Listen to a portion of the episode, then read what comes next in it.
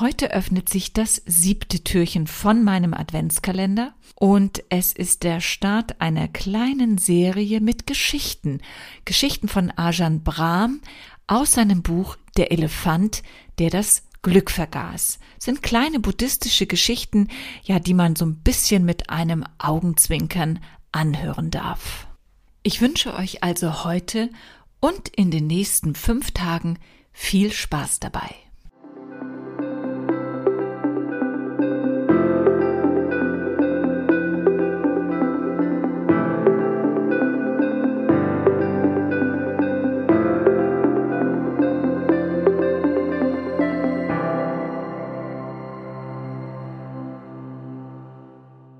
In dieser ersten Geschichte geht es einmal darum, die Perspektive zu wechseln. Also einen neuen Blick auf eine Situation zu bekommen, die sich im ersten Moment als schwierig, unmöglich oder sogar als einen Nachteil darstellt. Oft finden sich Anteile in dieser Situation, die erst viel später den Vorteil, also das Positive daran, sichtbar werden lassen. Gut? Schlecht? Wer weiß das schon?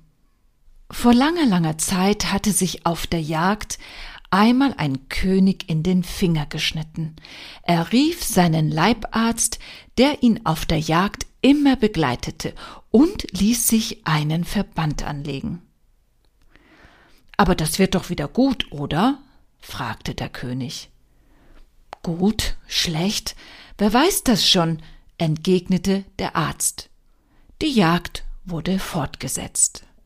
Als sie in den Palast zurückkehrten, hatte sich die Wunde infiziert, also verlangte der König ein weiteres Mal nach seinem Leibarzt.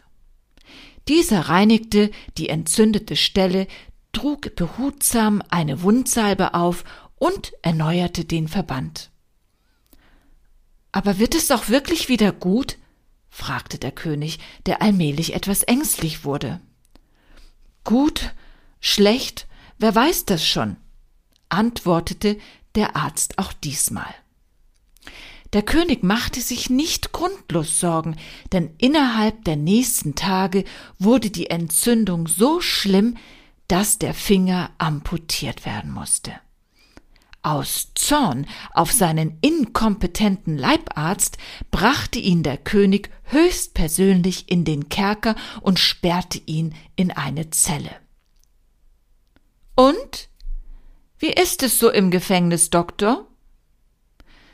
Im Gefängnis, Majestät?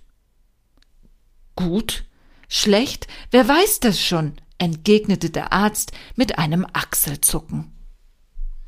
Der ist ja nicht nur unfähig, sondern auch nicht ganz bei Trost, erklärte der König und ging. Als die Amputationswunde nach einigen Wochen ausgeheilt war, begab sich der König erneut auf die Jagd.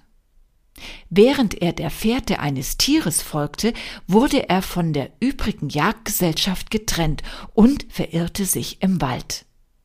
Dabei fiel er den Angehörigen eines eingeborenen Stammes in die Hände.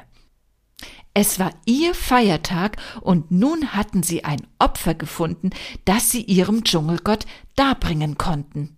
Sie banden den König an einen großen Baum, und während die Waldbewohner schon das Messer wetzten, begann ihr geistliches Oberhaupt zu singen und zu tanzen.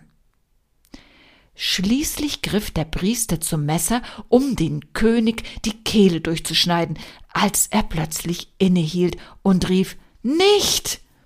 Dieser Mann hat nur neun Finger. Der ist nicht gut genug, um ihn unserem Gott zu opfern. Lasst ihn frei. In den nächsten Tagen gelang es dem König, sich zum Palast durchzuschlagen. Dort angekommen, suchte er sofort den Kerker auf um sich bei seinem weisen Arzt zu bedanken. Wegen dieses ganzen gut, schlecht, wer weiß das schon, war ich geneigt, euch für dumm zu halten. Jetzt aber weiß ich, dass ihr recht hattet. Dass ich meinen Finger eingebüßt habe, war gut. Es hat mir das Leben gerettet. Schlecht aber war es von mir, euch ins Gefängnis zu sperren. Es tut mir so leid. Was meint ihr, Majestät? Wäre ich nicht im Kerker gewesen, hätte ich euch auf die Jagd begleitet und wäre ebenfalls gefangen genommen worden, und im Gegensatz zu euch habe ich noch alle meine Finger.